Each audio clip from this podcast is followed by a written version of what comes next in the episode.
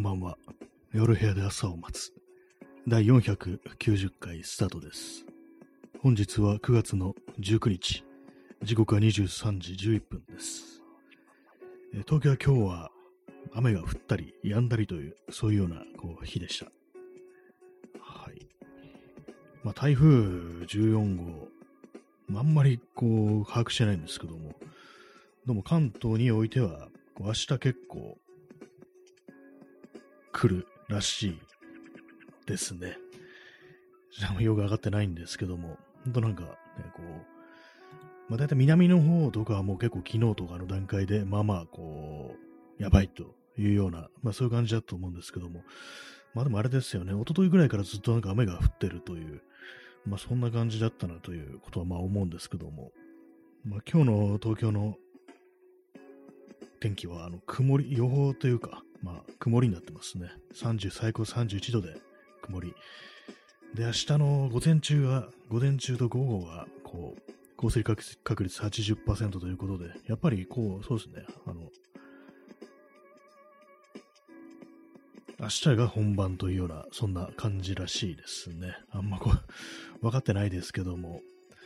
まあ、の九州のね、ほんと宮崎だとか、そういう方は結構その、あるみたいです。あの、停電したりなんていうね、ことも起こったりして、まあ大変な感じなんですけども、まあでも毎年毎年この時期やっていう感じになってますね。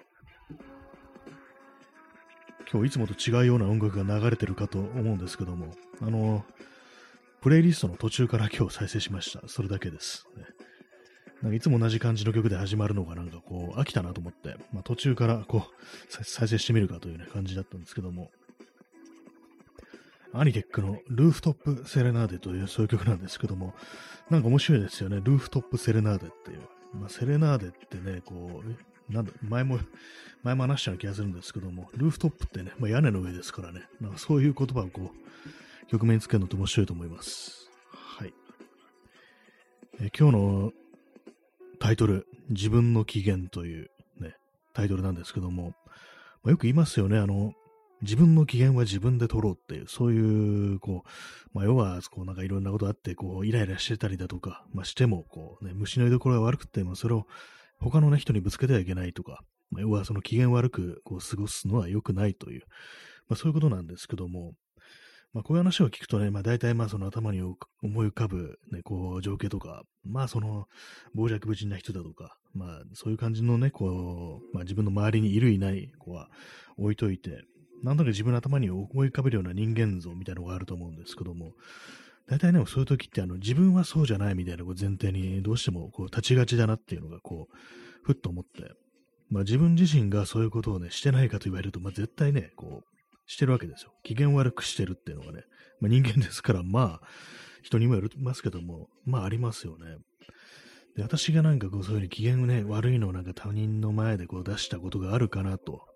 まあ、あの、家族とかね、まあ、そういう非常に近いね、こう人間だとか、まあ、パートナーとかだとね、まあ、そういうのはまあ、割にね、過ごしてる時間が長いからあるっていうね、ことは思うんですけども、もうちょっと離れた感じの友人だとか、そういう感じのね、関係性で、こう、出したことあったかな、みたいなことを、まあ思って、思い出してみると、まああるなって感じですね。あの、電車ですね。私は電車乗るのがあんまこう好きじゃなくって、まあ、特にあの混んでる人が、あと雨降ってる人がですね、そういう時にこう電車に乗るって、こう、まあ、あれですよ、人と会う予定だとか、まあ、この例で言うと、あと、友人とね、こう、ちょっと煽って話になって、じゃあ雨降ってるから今日は電車で行くかっていう感じで、まあ、雨降ってなくても遠いとこだと普通にあの、電車では行くんですけども、まあそ、そこのね、私がそういう風になった時っていうのは、その雨が降ってる日で、結構雨降ってて、で、まあ、仕方ない、こう、電車で行くかっていう感じで、こう行ったんですけども、そしたらもう結構まあその電車が混んでたりして、でまあ、あと、普段ね、ほとんど使ったことない路線ですから、あんまりこういう乗りとことかあんまよくわかんなくって、で、それでね、こう、ね、電車ってなんかしんどいな、みたいなことをね、こう思いながらこう行って、で、まあその友人とね、こう、会ったりして、まあその日話して、普通にまあ話してっていう感じではあったんですけども、まあ自分でもね、ちょっとなんかあの、あれだなと、その電車の、電車によって自分のテンションがいつもと違うみたいな感じのことは思ったんですけども、やっぱり後からこう聞くと、いや、なんかもうね、で、で、電車に現れたことによって、なんかやっぱりこう、そのね、イライラみたいなのがね、ちょっと出てたよみたいなことをこう、言われたことがあったんで、あ、やっぱりそうか、みたいな感じで、まあ当然のごとくね、やっぱそんなね、こう、人と会うときにね、そういうイライラとかを出すのは良くないっていう、これ別の立場だった。逆のね、自分がそういう風な感じでね、人に会ってなったらやっぱり嫌な気持ちしますからね。まあ、たまになんかこのことはちょ思い出して、なるべくね、そういうなんかこう、いつもと違うような、まあ、まあ、不本意と言ったら言い過ぎですけども、なんかあんまこう慣れないことをしてね、それのことによってちょっと疲れたとしても、やっぱりね、こう人にね、こう、そういうのをね、こう、ちょっとイライラしてるだとか、なんかこう疲れてるだとか、あんまそういうものを出さないでいきたいななんていうふうにね、ちょっと思ったりしたというね、そんな感じですね。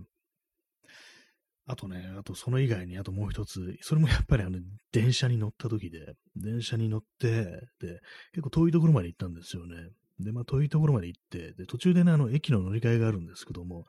駅のね、ホームに降りた瞬間にあの、上からなんか、鳥の糞、おそらく蚊とかなんかだと思うんですけども、駅ですから、鳥の糞が落ちてきて、うわっと思って、それでなんか結構ね、あのー、割とその、機嫌、機嫌を損ねたって言ったらあれですけども、あんまりこういつものね、感じじゃない、あんまりこうニコニコしてる感じじゃないっていう、まあ、普段ニコニコしてるかっつったらそうでもないかもしれないですけども、やっぱね、その感じで結構、ね、その元気がないようなね、感じになってしまって、で、それをまあその時もまあ友人に会ったということがあったんですけども、やっぱりね、そういうね、あれがね、出てたと思いますね。それもたまに思い出してね、あれは良くないなと。ね、こう、鳥の糞ぐらいでなんだっていうね、ことは思いますからね。別にそんな、吹けばね、吹けば終わりですから。ね、人糞だったら別ですけども、人糞はちょっとって感じしますけども、そんな鳥の糞ぐらいで、あとね、そんなちょっとね、あの、いつもと違う遠いところに行ったぐらいで、でそんな風にね、元気なくなるだとか、ね、ねまあ、あるいはなんか機嫌悪そうにするとかね、なんかそういうことはね、非常に良くないな、なんていう風に思ったというね、ことがありましたね。まあ、普段なんかこう、偉そうにいろいろ言ってますけど、やっぱりなんか出ちゃいますね、そういうの。普段となんか違うね、ことをしたりして、本当にま疲労だとか、まあ、ちょっとね、あの、うまくいかなかったとか、まあそういうことがあると、やっぱりなんかこう、まあ、もろにね、こう、イライラっていうよりは、なんかちょっとあの、発言がなんかいつもより過激だみたいなね、なんか、めちゃくちゃなこと言うな、こいつっていうね、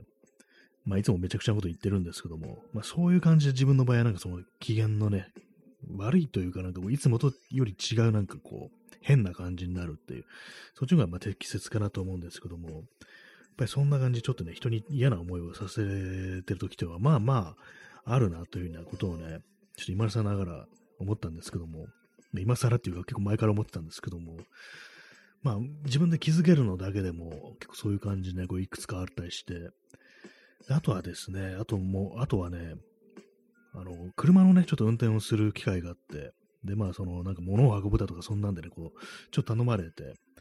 まあ、車を出して、で、こう、いろいろ荷物積んだりなんだりで、こう、やってて、で、まあ、その終わった後に、じゃあ、もうちょっとなんかこう、ご飯でも食べよっかみたいな感じで、ファミレスでも探すかみたいな感じだったんですけども、で、まあ、それで、こう、あれですね。まあ、なかなかこう見つからないんですよね、店が。ちょっとね、泊まった店がなんか、あの、そうすごい混んでたりして、じゃあ、ちょっと他のとこ行こうかみたいな感じ、それが何度かあって、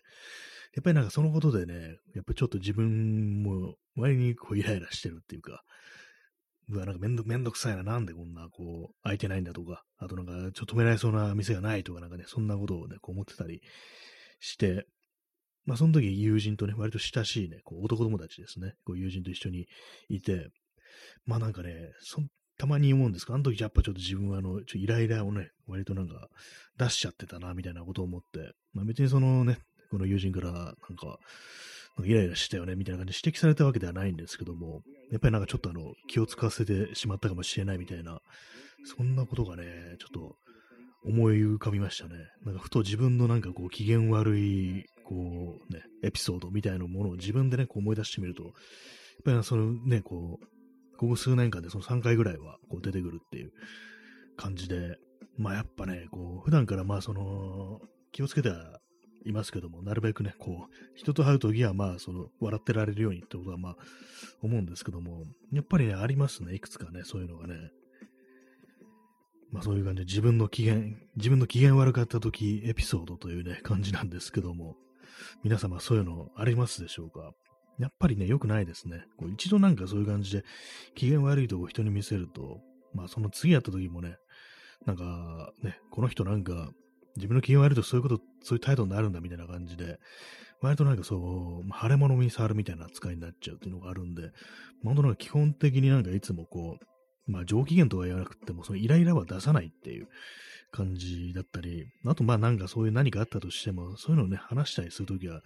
ちょっとね、あの、面白おかしい感じで話した方がいいっていう、まあそういうことはね、あるんでね、ちょっと気をつけなきゃなというふうに、こう、思ったりしているというね、そんな感じなんですけども、まあ自分でね、自覚できてるだけで、まあその3回ぐらいあったんですけども、まあ、毎回毎回ね、ちゃんとこう自分が把握できてるかといったらそうでもないでしょうから、やっぱ他にもね、ほんといろいろいくつかこう、あるのかななんていうね、ことは、まあ思うんですけども、ま、皆様そんな、こう、ね、エピソードありますでしょうか？結構機嫌うんぬんっていうとね、やっぱりあの、人から受けたそういう嫌なエピソードっていうのがまずね、こう、いろいろ思い浮かんじゃうんですけども、いや、待てよ、自分もなんかそういうふうに人にやってるよな、みたいなね、そんなことってのはまあ考えてみれば結構あるんで、定期的にそういうことを思い出して、まあ、なるべくそういうことはしない方に、しないようにしようっていうね、感じのことはまあ思ったりしたと。まあ、唐突にそんなことをね、今日思ったりしたという話でございました。まあ、天気悪いですからね、こう、台風とかでいろいろ天気悪くって、まあ、いろいろまあ、余裕のなかったですよ。そんな世の中ですけども、まあ、なるべく、まあ、そういう感じで、こう、イライラとかはもう、まあ、人に当たる、八つ当たりとか、まあそういうのはやめていこうというね、まあ、非常にシンプルなお話ですね。まあ、ただそれだけだというね、感じなんですけども。まあでもなかなかね、難しいですよね。本当に近い関係になるとね、本当にこう、まあよくね、あの、男性がね、あの、結婚すると、妻に対してなんか非常になんかこう、態度がでかくなるみたいな、そういうのって結構聞いたりするんで、やっぱりこう、毎日毎日過ごして一緒にいてっていう、ね、ところだとそういう甘えがなんか嫌な形で出てくるという、まあ、そういうことなんじゃないかなと思うんですよね。まあ、私は別にそのね、結婚はしてないんで、そんなことはあれなんですけども、やっぱりまあさっき言ったみたいに、ね、親しい友人っていう関係だと、まあ、若干そういうのが出てくるということで、まあ、気をつけたいな、なんていうふうにね、思いますね。またそういう感じで、あの、ね、いろいろ自分が機嫌悪くなる人で、結構、タッチの悪い人っていうのは、あの、自分でそういうふうにね、意識してながら、分かってるのに、でも自分は自覚してるからいいだろうとか、あとは後で、まあその後で、まあ一応なんか一声かけたりだとか、まあ謝る的な、なんかそういうことするから、別に構わんだろう。だって人間なんだし、機嫌悪くて当然だろうみたいなね。それちょっとひな開き直りっていうね、まあ、本人開き直りだとは思ってないと思うんですけども、でもそういう感じになる人もまあまあ、こうね、人生のうちには何回か、そういうなんかエピソードというか、そういう場面をなんか目撃したような気がするんですけども、それは良くないですね。自分で意識してるからといって、自覚できてるからといって、そういうのを態度に出していいわけではないというね、とはまあ思うんですけども、まあだから 私も今日この放送でそういうふうに言ったから許されるというわけではない。ね、今すぐ腹を切って、ね、こう、地獄の炎に投げ込まれよって感じかもしれないですけども、まあでもなんかね、こういろいろありますからね。なんか多分そういうなんかストレスみたいなものを他でぶつけるというね、ことができればいいのかもしれないですけども、まあそれもね、まあものによりますけどもね、いきなりなんかドラッグとか打ち始めたら、チャブとか打ち始めたらね、ちょっと、あれなんでね、良くないんですけども、ま、なかなかそのストレスコーピングみたいなものってね、結構難しいですよね。なんかどうしてもなんかそういうイライラした時になんかね、こうやらかしてしまうみたいなことっていうのは、まあ割になんかみんなあるのかなと思うんですけども、まあ、最近の私はあれですね、あの、まあ、過食っていうのがありますね。あの、あとなんか醤油ぶっかける的ななんかね、そういうのをね、あの、そのイライラのね、解消みたいなのに使うってことがあったりして、まあ、これはあの完全に自分の体にダメージがいくというね、感じなんで、まあまだマシかもしれないですけども、とはいえね、とはいえやばいぞということは思うんでね、まあやめた方がいいんですけども、まあでもなんか本当になんか害のないストレスコーピングってなんだろうみたいなね、ことはまあ、時折思うんですけども、なんかあの、やっぱりその、イライラを解消するのって、そのマイナスのことをしないといけないっていうね、よくあの、走ったりしてね、こう発散しろなんてそういうのありますけども、結構そういうなイライラしてる時っていうのは、そういうなんか前向きな形でのね、こう発散、ね、こう、コーピングってものがなんかどうしても自分でなんか納得いかないみたいなそんな風にね、あのね、プラスのこの方に持っていかれちゃ、今のね、この、俺のモヤモヤ、イライラした気持ちをどうしてくれんだよ、みたいな、そんなね、こう、気持ちになりますからね。もうそれこそあれですよ、あの、大友克弘のね、アキラの中に出てくるセリフで言うと、俺のこの盛り上がった自称意欲をどうしてくれんだよっていうね、なんかそういうのなんかあの、山形っていうね、キャラクターがなんか、ね、俺のこの盛り上がった勉強意欲をどうしてくれんだってなんかあの、ね、急にあの授業がなくなるって聞いて、突然なんか急に手に手のひら返してね、なんかそういうことを言うシーンがありましたけども、その感じになっちゃいますからね。やっぱりこう、えー、ソノムさん、えー、お前のバイクがってね、そういうそのノリですね、本当にね。あの、不良たちの集まるね、こう、学校っていうね、中ですからね。そんな中においてね、なんだよってね、俺の盛り上がった勉強役どうしてくれんだよ、みたいなね、そんな気持ちっていうのがどうしてもね、こう出てくるということで、それがなんか、やっぱりこう、マイナスな方向にね、そういうのが作用して、でも自分を傷つけたり、他人を傷つけたりなんていうね、そんなことがね、こう起こり得るということで、なかなか難しいですけどもね。結構この放送、あの、あれが出て、よく出てきますね。あの、金、金田じゃない、あの、アキラの話がね、まあまあ出てくるという感じなんですけども、結構あれですね、話してると、あの、あれ原作だっけ？アニメだっけ？みたいなね、あの、結構ごっちゃになってきますね。割と私の今のセリフも、あれアニメだったかな？漫画だったかなって感じ、ちょっとあの、あやふやなところだったんですけども、おそらくあの漫画の方だと思います。原作の方だと思いますね。ね。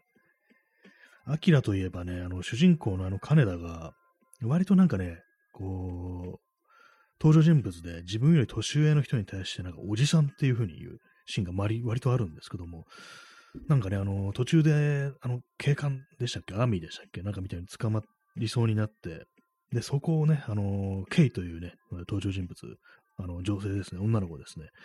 がこう出てきてね、そのね、こう警官だったかなんだかアーミーだったかをこう、撃つんですよ。銃で撃って殺すんですね。銃殺するんですね。で、それでね、こう、死んだね、その男をね、こう、を見て、こう、金田が、お、おじさんっていうなんか風に言うシーンがあるんですけども、なんかね、それまでのね、なんか本当になんか金田というキャラクターはまあ不良ですから、まあ、健康有料不良少年ですから、まあ傍若無人な感じでね、めちゃくちゃなことしてるという感じでね、暴走族ですからね、非常にまあこの底不良で悪い、ね、こう、キャラクターなわけですけども、そこでなんかこ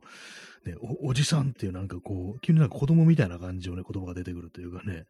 それがなんか私の中で妙に印象に残ってて、こう、金田というキャラクターがなんか妙に不思議な感じがするんですけども、なんかいろいろこう、単なる不良というわけでもなくね、こう無鉄砲ななんかこう何でも役をやっちゃうような、ね、こう破天荒なキャラクターの割にはなんか割となんかちょっと繊細なところがこうあったりするっていうところが、そのなんかおじさんっていうね、なんかセリフに出たんじゃないかなというふうにこう、たまにね、こう思ったりするんですよね。まあ、あんまりこうストレスの話はちょっと関係ないですけども、なんか妙にこう、私の中で、こう、印象に残ってる、こう、アキラのね、こう、セリフですね。まあでも、金田ね、なんかあれですからね、保健室の先生とおそらくやっちゃってるっていうね、そういう関係で、でね、あれですよね、その保健室の先生が、私妊娠したかもしれないって言われて、へえ、すげえ、今度産むとこ見せてよっていうね、とんでもない、ね、こうセリフが出てくるというね、これ本当なんか私の中でトップクラスになんかね、こう、インパクトあった、そのね、あの、漫画の中、アキラの中のセリフなんですけども、なんてこと言ってるんだ、こいつ主人公なんだよな、みたいなね、こと思ってびっくりしちゃったんですけども、ね。まあ、この話も前もしましたけれども、強烈な印象を残してますね。アキラ、アキラね、まあ、本当なんか、本当なんかインパクトのあるセリフが、こう非常にね、こう、多いですからね、なんかね。大体まあでも金金田のセリフなような気がします。まあ主人公だから当然かもしれないですけども、ね、今度産むとこ見せてよってよね。これはね、こうね、まあ世の中広いと言ってもね、いろんなフィクションありますけども、そんなね、こう、セリフ出てくる漫画他に読んだことないぞなんていうね、ことをね、こう、思ったりしますね。はい。えー、水を飲みます。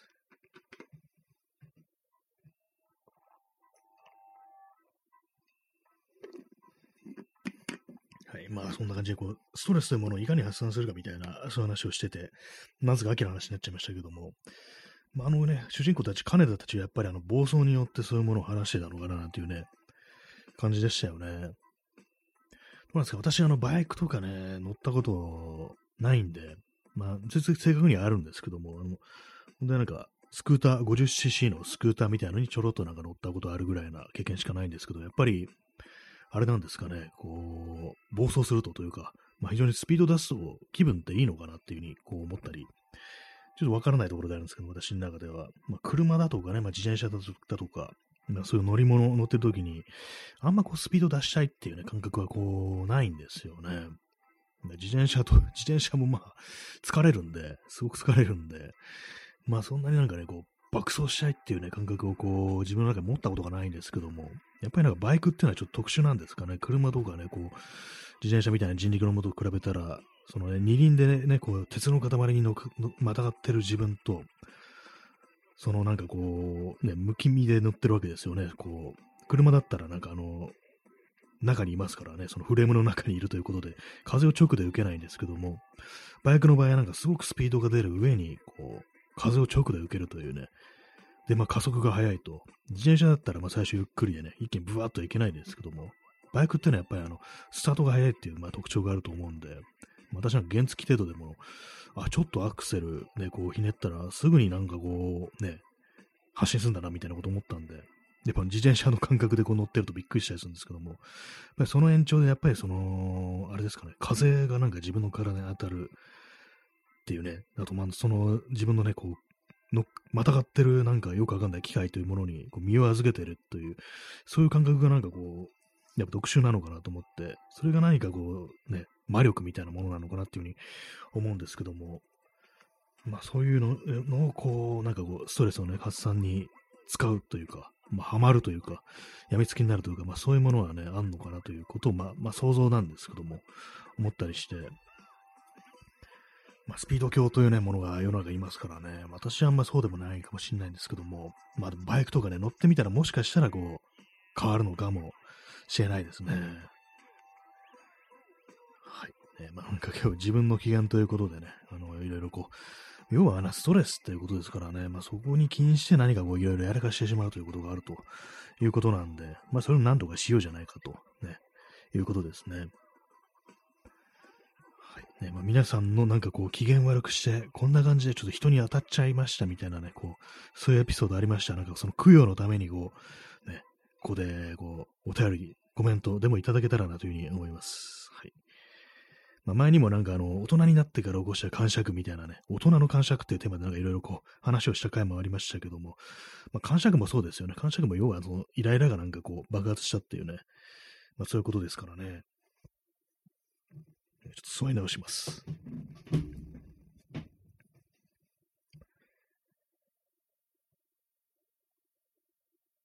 はい。えー、23時34分ですね。今、ああれですね、あの雨は、東京は雨は降ってないみたいですね。まあでもなんかこう雨雲のレーダー見てると、やっぱりあの強い雨がね、こう散発的にこう、だ、っとね、こう、南から北に駆け抜けていくという、そういう感じで、まあ、東京の西の方は割となんか雨がこう降ってるかもしれないですね。山の方は結構来てるというね、こう感じですね。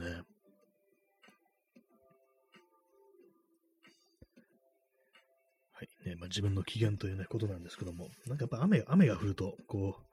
う、ね、自分のなんかこう嫌いなこう天候っていうのは、やっぱりなんかね、こうなっちゃいますからね。今何 何を話そうのかってちょっと今考えてるんですけども、思いつきませんね。今日もまあ特に何もないようなね、こうそんな日なんですけども、まあ、何もない日ってやっぱあれなんですよ。いつもと変わらない日っていうのは本当に時間が過ぎ去るのが非常に早いというね、まあ、そういうのがあるんですけども、まあ、今日はね、まあそんな感じでしたね。なんかでこのね、ちょっと見たんですけども、やっぱ人間のその時間の感覚っていうのは、こうやっぱりこう、普段と同じことをしているとね、本当にマッハで過ぎ去るっていうことらしく、これがなんか普段と違うようなね、こう、新鮮なね、なんかこう、新しいことをしていると、時間が長く感じるということらしいんですけども、私のそのね、あの、実感としてやっぱりそういうのは、こう、ね、こう思ったりする、うなずけるところで、普段とね、こう違うこと、まあ、これをちょっと今日は、今まで手つけなかったこれをやったりだとか、ちょっとあの、学習してみよう的な感じでね、こう、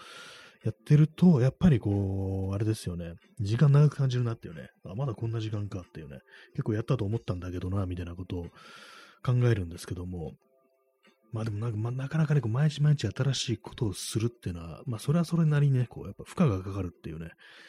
ことらしいんで、まあ、ちょっとこの間ね、読んだあのー、あの、先送りするのやめる本みたいな、そういうちょっと自己啓発っぽいこう本を読んだときに、あのー、先がちょっと見通せてないと、その先送りの原因になる。まあ、要はそれは脳に負荷がかかってる、ちょストレスになってるみたいなね、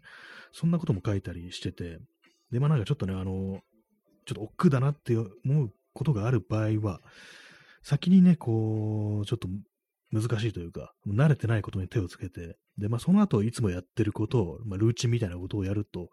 比較的なんかこう脳が落ち着くみたいなことらしいです。一旦ね、新しいこと始めて、あの、ね、少しあの、疲れてしまったこう脳の神経が、その後からあのルーチンをこなすことによって安らぐみたいなことで、まあ、沈静化するみたいなね、ことらしいんですけども、なるほどというふうに思いますね。まあ、毎日毎日ね、こう新しいことするのも大変ですから、そういう感じであの、なんとかこうマネジメントして、ちょっとこれなんか億劫だけど、まあ、この後にいつもと同じことだとか、まあ、あのね、ちょっと心安らぐことをやれば、こう、大丈夫だと思って手をつければ、こう、うまくいくのかなというふうに思ったんですけども、私はまあ今日別に何のね、こう 何の新しいこともしてないですね。一切してないですね。はい、えー、延長します。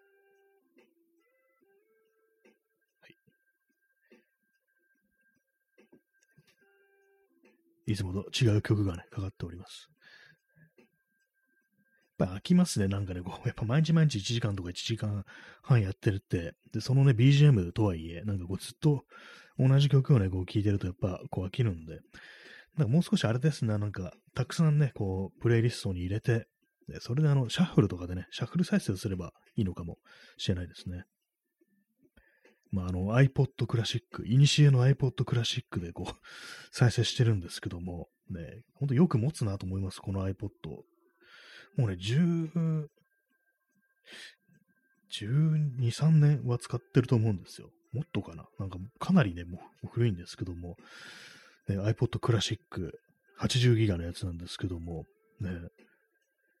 大丈夫ですね。これハードディハードディスクで動いてますからね、こう、意外に持つもんだと思いますね。まあそんなに、まあ国試は、国試はね、してないんですけども、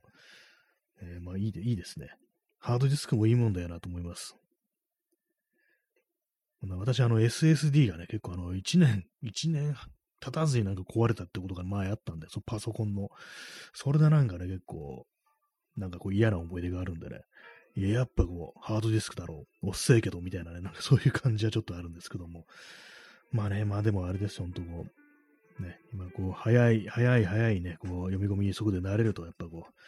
う、ね、ハードディスクだけっていうのはちょっとしんどくなってきますね。はい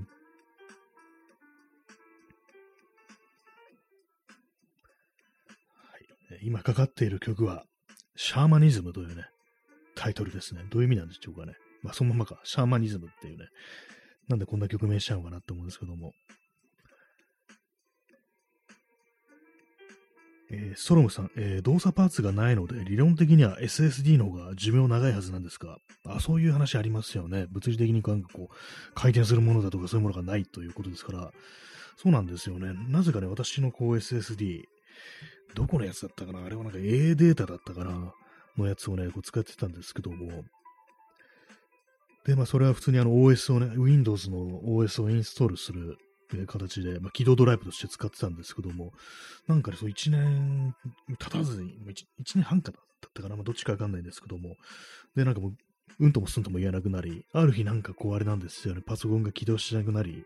いろいろやってると、やっぱりどうもこの SSD っぽいなという、ね、ことで、こう、まあ、買い替えたりしたんですけども、何だったのかって思うんですよね。やっぱまあ、たまたまそのまあ、ね、運が悪かったぶどまりが悪いってそういうことだったのかっていうね、ことだと思うんですけども、まあ、確かにあの、あれなんですよね。まあ、ネットでなんかあの、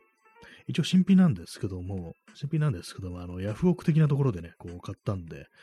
そうたまたまなんかあの、ポイントがあったみたいな感じで、それで買ったんでね、なんかちょっと変なのを掴んじゃったのかなってことはまあ、思うんですけども、あとはあれですね、この、ポッドキャストの録音で、結構毎日毎日、あの、割とこう、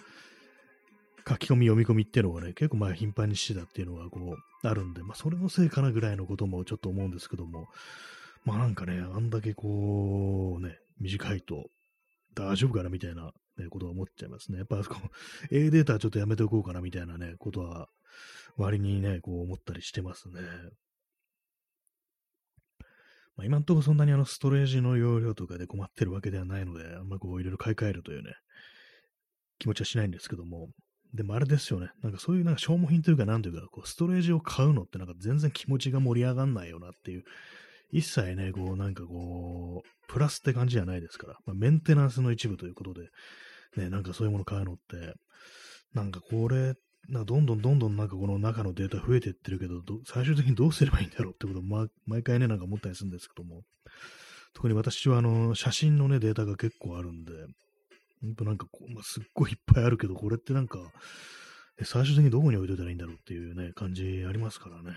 基本的に私はあの、そういうのはハードディスクの方に保存保存してあるというね、感じなんですけども、まあ、あの、容量がね、非常にまあ食うので、で、まあね、データの類もね、こう、すごい増えるとね、あれなんですよね、こう、見るのが大変、チェックするの大変っていうね、まあ、私の場合で言うと、その、あれですね、あの、写真のデータ、その写真ってね、見ないとわからないわけなんで、結局、何が写ってんのかっていうのが、それもあるんでね、なんか、まあ、めんどくさいな、みたいなね、もう見るのもめんどくさいな、みたいな感じにどうしてもこう、なって、結構億劫になっちゃったりするところは、やっぱありますね。あ、耳かきさん、えー、今来ました。のギフトいただきましてありがとうございます。ね。ラジオトークの子供がこちらに向かってかけてくるというね、そういうものですけども、私の好きなこう、ね、こう絵でございます。ありがとうございます。そしてあの、サイダーもいただきました。ありがとうございます。ね、サイダー、明らかにこれは三ツ矢サイダーだろうというね、こう、絵が描いてあるんですけども、ね、このラジオトークのギフト結構スレスレなのが多いですよね。なんか既製品に非常に似てるみたいなね、感じのものがあったりして、これなんかうまい棒だよね、みたいなね、感じの絵の、ね、ものが、美味しい棒っていう感じになってて、まあ、要はあのパロディなんだ、なんですけども、ちょっと絵が似すぎみたいなね、感じのことは思うんでね、大丈夫かなっていうね、ことはね、ちょっと思ったりするんですけども、ね、まあでもサイ、サイダーいいですよね。私サイダーよく飲みます。暑い夏は。サイダーってなんかあの、スーパーでね、あの、店サイダー妙に安く売ってるっていうのがこうあるんで、なんかこう、あれに手が伸びますね。夏になるとあの、梅サイダー、梅のね、店サイダー梅っていうのが出てたりして、あれはなんかね、こうね、いいんですけども、結構その夏、汗かいた後ね、非常に酸っぱいものですからいいんですけども、でよく見るとあれなんですよね、あの、ローカロリーで、あの、まあ、人工甘味料が入ってて、うん、っていう感じになったことがありますね。ただ、あの、酸味によってそれがうまいとこうごまかせてるっていうね、のがあるんですけども。え耳かきさん、えー、うまい棒もドラピーもんなので、あ、そうですね。そも そもそもそうでしたね。なんか忘れちゃいますけどもね、あれも、もともとオリジナル自体がなんかこう、ね、あれですからね、こう、あれも大丈夫なのかみたいなこと思いますけど、まあ大丈夫ではないですよね。やっぱ明らかに意識はしてるけれども、まあみんな測ってるよね、的なね、ところはね、ありますからね。ちょっと座り直します。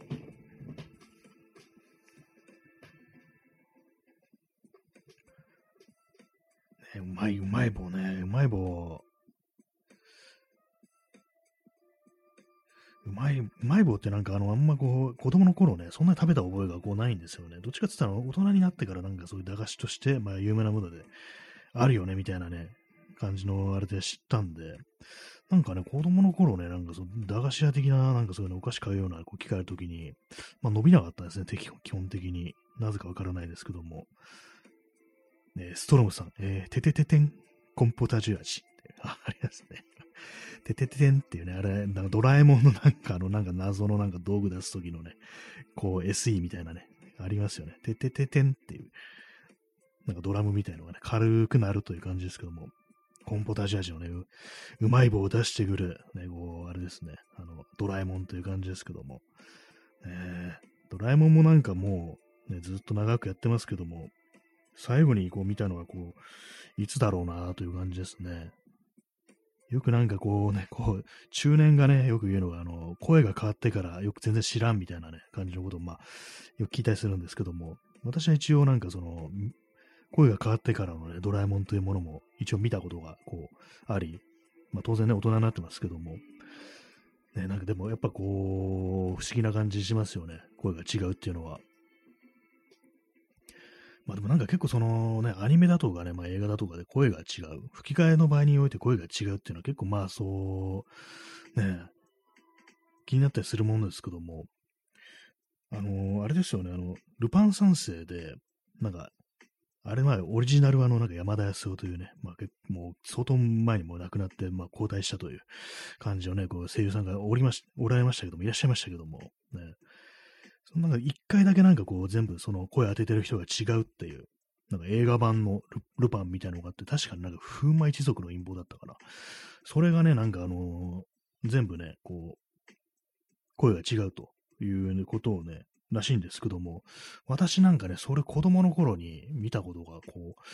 あって、で、まあ、それ、なんか別に声が違うってこと気づかなかったんですね。で、大人になってから、あれはなんか全部声違ってんだよっていうことをなんかこうネットかなんかで知って、で、まあ YouTube とかでこう見てみたら、そのなんかこうね、あの予告編みたいなの見て、見て、見てみたら、こう、あ、そういえばなんかこれ違うな、みたいな感じのね、ことを思ったんですけども、まあ、そんな感じあれですね、あの、全然大丈夫なね、大丈夫なあのキャスト変更みたいなものも、まああるんだなというところでね、なかなか難しいところではございますけども、なんか妙にね、そのドラえもんの場合だけなんか妙に気になっちゃうっていうのがね、なんかありますね。まあでも何度もね、こう見てれば多分ね、こう、普通に、こう、慣れるっていうね、そういうことかもしれないですけどもね。はい。なんかよくわかんない感じのことはな、話しておりますけども、ね。うまい、うまい、そうですね。うまい棒から、まあそこに行ったという感じですね。うまい棒のね、こうパッケージがもろにっていうね、ところありますけども。まあでもなんかね、そういうなんか本当にこう安い安い駄菓子みたいなの売ってるね、お店とか行くと、結構そのパチモンみたいなものってね、昔、まあ、今も多分あると思うんですけども、まあまあありましたからね、これなんか完全にあれでしょうみたいなね、のがあったりして、よくなんかあのね、あの、中国だとか韓国だとか、まあ、他のなんかアジアの国とか、いろいろありますけども、で、なんかね、おもろになんかこう、そのね、パクってるみたいな、パチモンみたいな、そんな言葉あります、ありますけども、なんかね、こう他のアジアの国はパチモンが当たり前にあって、なんかちょっと民度が低いみたいなね、なんかそういうことをね、こう、いう、まあ、ちょっと差別的なね、こう考え方で、ちょっと面白があるみたいなのもあると思うんですけども、でもあの、昔のね、なんか日本のこれまでのね、こう、あったな、昔のなんか漫画だとかアニメだとかのキャラクターって、も大概がなんか、こう、あれですよね。ななんかよくわかんない、パチモノみたいなのが必ずあるっていうね、感じで、よくまあネットとかでね、出てくるのがなんかこう、あのガンダムのね、なんかパチモンのプラモデルみたいので、割となんかね、そういう、見見たりするのがあって、まあこう似ても似つかないね、形をしてるんですけども、色だけがあの白とね、あの青と赤っで、なんか、顎というか口のあたりにちょっと赤いね、赤いなんかこうちょこっとしたな口みたいなのついてるみたいな、そういうのがね、こうあったりするっていうのがあるんですけども、だからまあ、あの、なんかこういろいろ、ね、あって当たり前なんだっていうね、そういうことみたいですね、基本的にそういうなんか偽物というかパチモンみたいなのはね。えー、水を飲みます。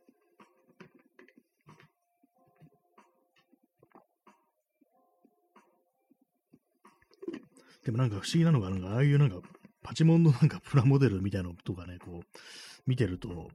なんかちょっと欲しくなってくるってのありますね。逆にこれをなんかすっごい綺麗に仕上げてやったらどうなるんだろうみたいなね。まあそういうこと結構やってる人いると思うんですけども、ね、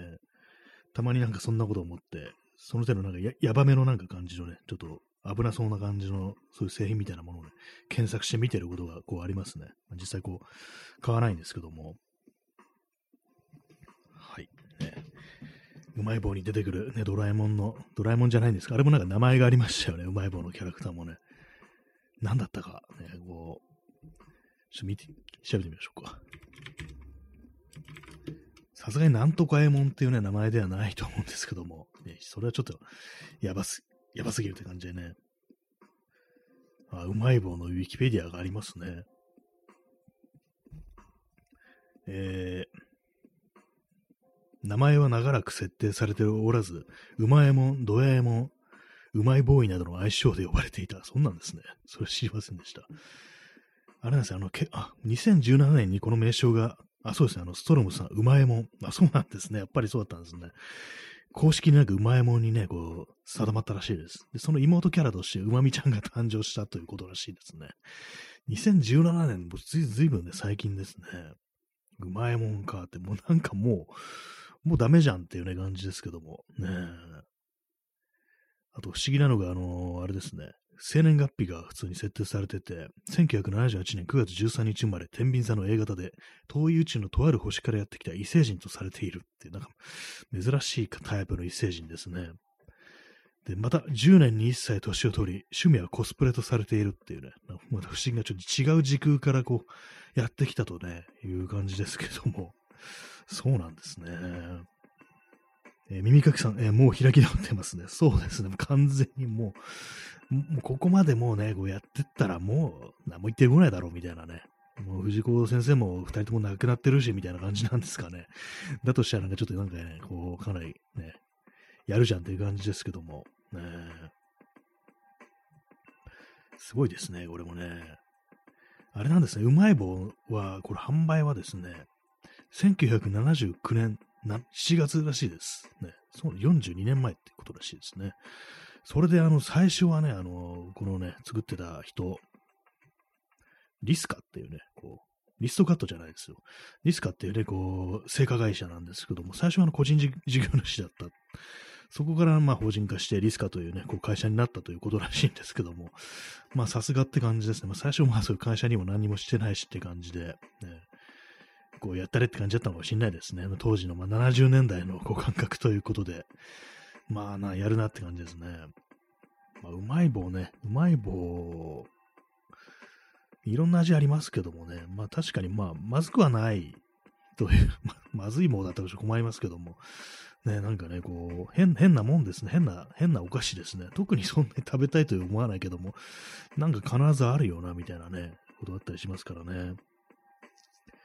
えー、耳かきさん、えー、うまえもんとドラえもん、誕生日を微妙にずらしてますね。でも、同じ9月。あ、そういう、寄せてるんですかね。なかなか それこそれこそ開き直ってますね。一体これね、何、何をこう、思ってというね、ところですけども、まあまあ仕方ないがっていうね、感じありますからね、こんだけまあ大々的にっていうか、まあ、長く長くね、こう、ね、普通にお店とかで売られてるような子供が食べるものだっていうなると、まあ仕方ないからということはまあちょっとね、思ったりしますね。まあ、まあ許してやるよっていうね、感じですね。ね、何様だって感じですけども。まあ、実際どうね、こう、藤子不二雄どう思ったのかわからないですけどもね。まあ、本当なんか、味は本当にいろいろありますね。なんか甘い味もあるんですね。チョコレートとか、まあ確かにまあ、なくもないかなって感じなんですけども。納豆味ってね、なんかこう、記憶にあるんですよね。な、なんか結構何度もね、こう、売られて、中止されて、なくなって、まあ再販されてるっていうことらしいですけど、まあ別にね、あまあ、味のことは別にこう掘り下げてても面白いことにならそうなんで まあこれはいいんですけども、えー、ストロムさん、えー、9月と、9月3日というと、対日戦勝記念日ですね。あ、そういう日なんですね。9月3日。これは、あの、なんですかね。さすがになんかそういうね、意図は込められてないからとは思うんですけども、ね、9月3日かっていうね、感じですね。うまいもんの誕生日。9月3日、戦勝、対日戦勝記念日という。あ、あれですね、あれですね。9月13日が、あの、うまいもんですね。じゃあ、ドラえもんの方が、ドラえもんの方が、こう、9月3日なんですね。なるほどって感じですか？ドラえもんに誕生日あの知りませんでした。22世紀からやってきた、ね、猫型ロボットですけども、今、あの、ドラえもんのウィキペディアをこう、見ております。ドラえもんのウィキペディア見たことないですね。別にそんな気になる感じのことではないんですけども。ねさすがに充実してますね。ドラえもんの誕生日が出てこないな。えー、いや、そうですね。2112年9月3日というね、ことらしい。やっぱり9月3日ですね。東京松島ロボット工場生まれということらしいです。はいねまあ、ドラえもん、ドラえもんってなんかあの映画とかでね、なんかこう、いろいろこう、思い入れのあるっていうね、こう、人が多いですけども、あの、この間ね、あの、話しましたね。武田鉄矢の悪口を言った放送。あの、ドラえもんのね、こう、映画の中で使われてたあの曲が、テーマ曲が、あの、武田鉄矢が歌ってるということで、気に食わんというね、まあ、感じだったんですけども、まあ、他の人が歌ってる、ね、オリジナルのバージョンというものがあるから大丈夫だなっていうね、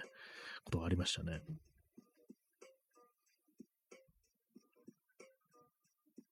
ちょっとあれですね、あの、かかってる曲が違うと気分も少しいつもと変わるというね、そんな感じになりますね。はい。まあ、私そんなに藤子不二雄にそんなにあの思い入れってものがこうないことが、こう、まあ、あり、そうなんですよね。割と子供の頃やっぱりそういう感じでね、ドラえもんとか見ていましたけど、そんなにはね、こう、あんまこう、うん、別にっていう感じで、映画もね、映画もなんかね、こうテレビでやったりしてたのを見たりすることはあったんですけども、まあね、こう、そんなにはこう気にしていなかったという、そんなね、感じですね。ととか、そんなことやれても多分困ると思うんですけども、ね。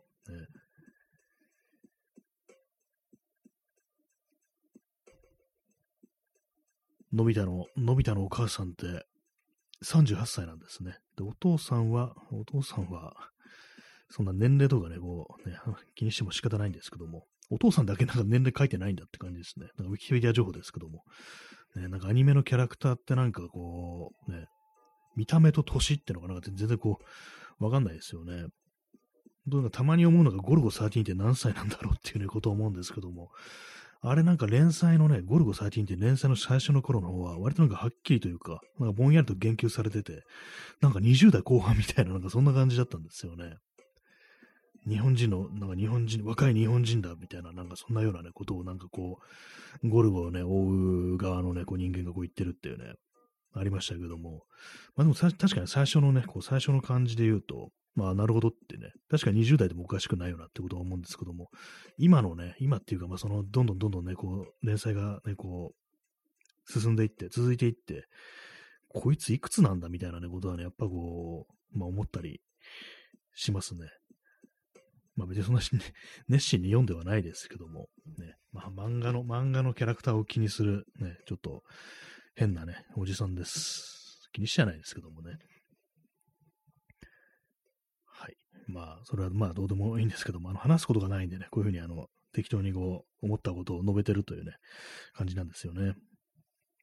え耳かきさん、えー、のび太のお父さん、家ではいつも浴衣なのが昭和を感じます。ああ、そういえばそうですね。浴衣でしたね。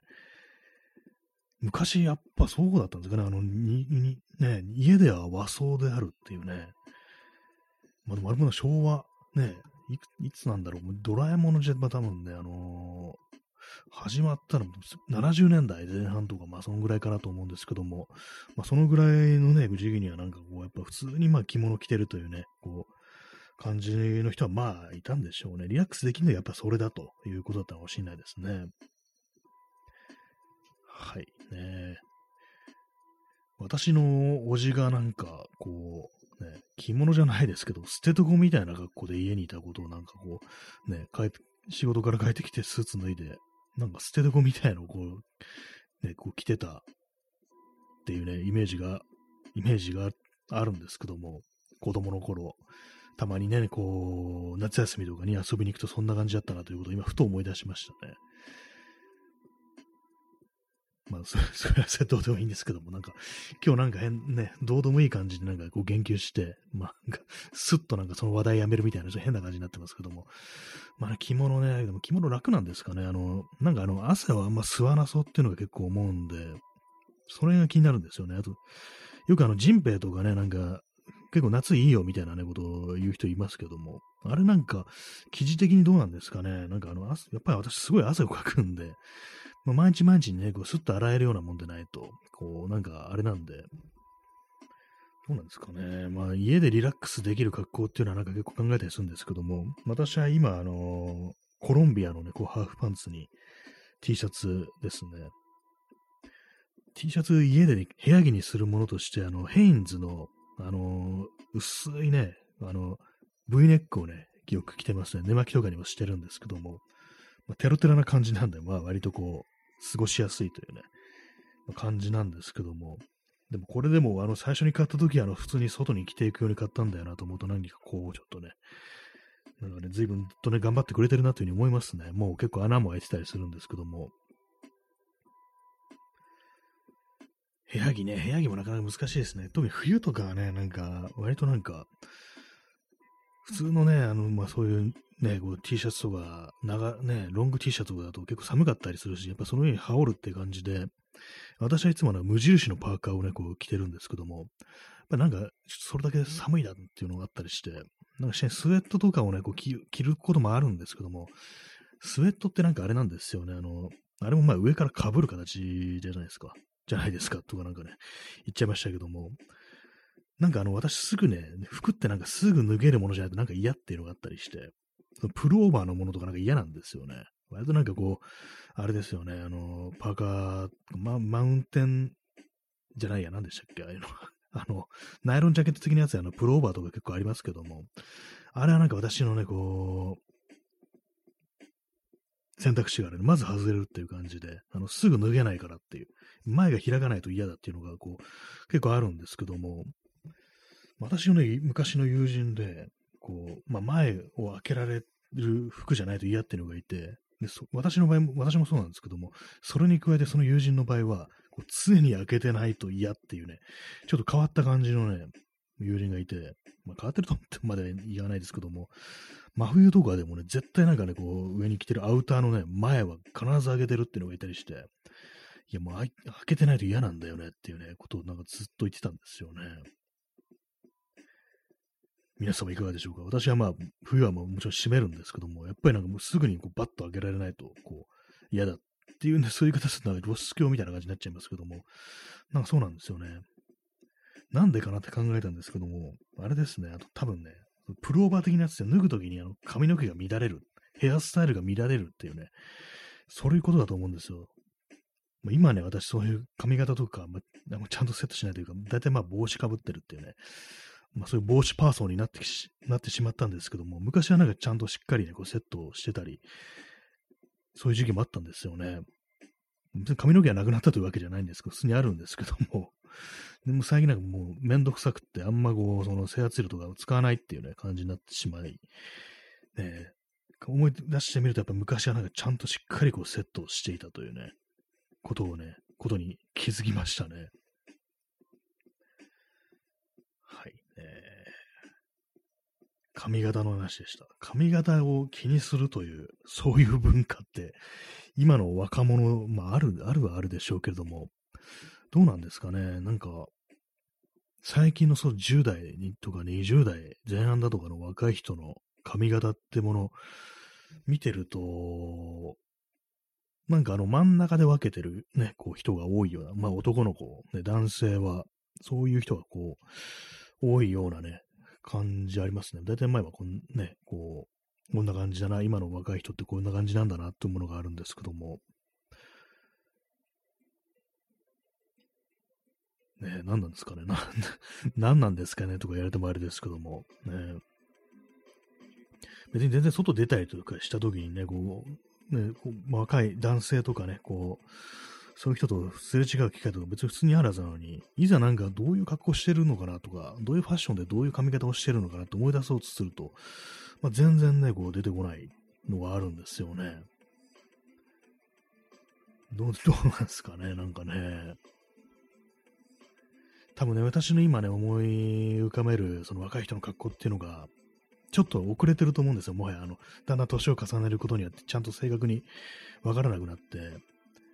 で、まあ、ちょ、もう少しね、こう、年のいった人のことを想像しちゃってるっていうのがね、こう、まあ、あると思うんですけども、本当のね、こう10代だとか、ね、こう、あれですよね、10代後半ぐらいのね、こう、人たちっていうのは、一体どのような格好をしてるのかと、こう考えると、まあ、わかんないですね。まあ、でもあれですね、あのー、なんかまあ、やっぱりモノトーンが多いような気がします。気がするだけなんですけども。なんか黒いっぽい格好してる人がなんか多いような気がしますね。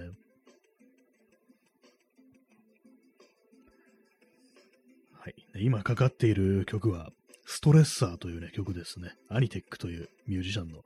ストレッサーという曲がかかってます。ストレスのかかるようなね、ストレスを表現した曲なんでしょうか。ストレスの元ですよね。元凶ですよね、多分ね。ストレッサーってね。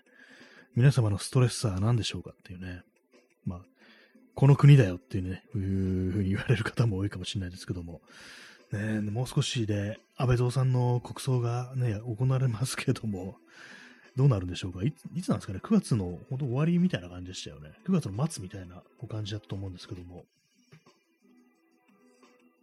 ね、29日とか30日とかですかね。やんのかよって感じしますけどもね、ほんとなんか、半分以上反対してるという、まあそういう感じでね、もう無事、無事なんか、の、なんていうんですかね、こう、ね、なんかそういう、ありますよ、そういう言葉。なんか、ななんとかを汚すみたいな。まあ、パッと出てこないんですけども、ちょっと、先ちょっと脳がやばいですね。何かこう、そういう、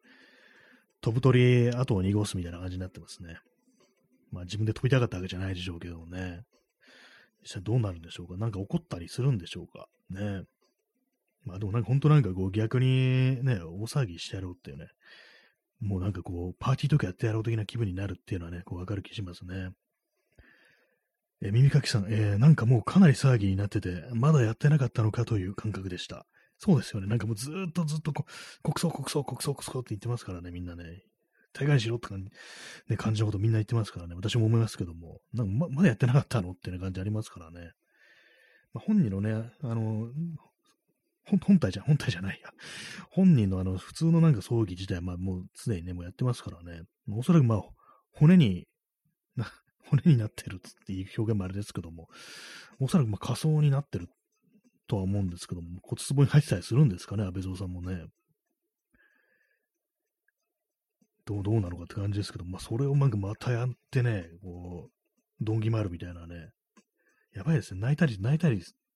ね、する、なんか、参列者とかもいるんでしょうか？ね。めちゃくちゃなんかあの、どんぎまってる感じのね、人とも中にはいそうですけども、その一方でなんかね、あの、ね、安倍ぴょんはなんか本当、死んだらすぐなんかちょっとおもちゃみたいな扱いにされててね、非常に懇意にしてたというね、なんかジャーナリストとかなんとかから、安倍さんが亡くなりましたみたいなね、まだ、ま決まったのかよって感じでね、なんかリークみたいなこと言ってやがな、こいつみたいな、そんなこと言ってる人もいましたけどもね、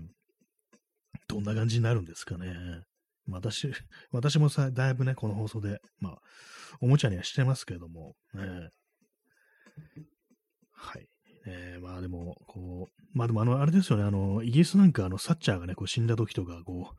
う、もう本当になんか大騒ぎ、パーティーやってる人いましたからね、あの感じでちょっとやりたいぐらいの感覚はね、ありますよね。まあコロナとかでなければね。えー、耳かきさん、えー、麻生が男泣きするかも。ああ、なんか、泣きますかね、やっぱりね。こう男泣き、な、でもなんか、ちょっと相当つきますね。なんかこう、ちょっと泣き崩れる的なことをね、こう、ね、見せたりして、バカ野郎、俺より先に行く奴がいるかよとかなんかそういうことをね、こう、猟銃を構えながらこう、言ったりしてね、お前もよ、あいつと一緒に死んでくれねえかみたいな感じで、あの、強制的にね、あの、なんかあの、あれですよ、イケメンされるみたいな、あの、昔のね、あの、邪馬台国の時代みたいな、あの、古墳、縄文とかなんかそんなね、古代のレベルでなんか、一緒に埋められちゃうみたいなね、そんなことがあるかもしんないですよね。麻生に銃で脅されてね、なだろもよ、あいつと一緒に死んでくれねえかなっていうね。今ちょっとあの、松江作の真似みたいになっちゃいましたけども、そういう感じでね、なんかこう、ね、刑に処されてしまう人もいるかもしれないっていうね。火の鳥、火の鳥でそうなりましたからね、古墳に一緒にね、こうね、生き埋めみたいにされちゃうっていうのがありましたからね、非常にこうえげつないことをしてましたけども、そんなのがね、こう今のね、こう、21世紀にこう再現されたりしたら、どうするっていうね、ことをなんか麻生が言って脅してくるっていうね、因果を含めてくるっていうね、そんなこともあるかもしれないですね。安倍晋三のことなんて呼んでた読んでたんですかね。しんちゃんとか呼んでたんじゃないかっていうことはなんかあの、藤原信也がなんか言ってたんですけども、多分ね、太郎ちゃん、しんちゃんっていう仲なんじゃないかみたいな、なんかそんなこと言ったんですけども、実際どうなんですかね。まあ親戚ですからね。親戚ちょっと年がね、まあ離れてますけど、10歳ぐらい離れてるのかな。どんな呼び方をしてたのかということは、まあ若干気にならないくはないですけども、心臓君とか呼んでたんですかね。俺より先に死ぬ奴がいるかってね、そんな感じでね、こうね、後を追ったりしたらちょっと面白いですけどもね。こういうの本当になんかね、あの、政権用語の右翼とか、右翼保守が聞いたらどう思うのかっていうような感じですけども、炎上待ったなしという感じですけども、残念、これ検索できませんからっていう感じですからね。この放送検索できないんだっていうね、ところですけども、できたらもう燃えてんのかもしれないですね。はい。まあそういう感じで、まあ最後の最後の締めがこの話かって感じですけども、まあでもなんか、ね、どうなるかわかんないですけどもね、本当にね。というわけで、日付変わって9月の20日、ね、時刻は0時10分というね、ことで、本日は第490回と、霧のいい数字ですね。そんな感じでお送りしてまいりました。夜部屋で朝松です。だけれども、いかがでしたでしょうか、ね、本日も皆様コメントいろいろありがとうございました。それでは、さようなら。おやすみなさい。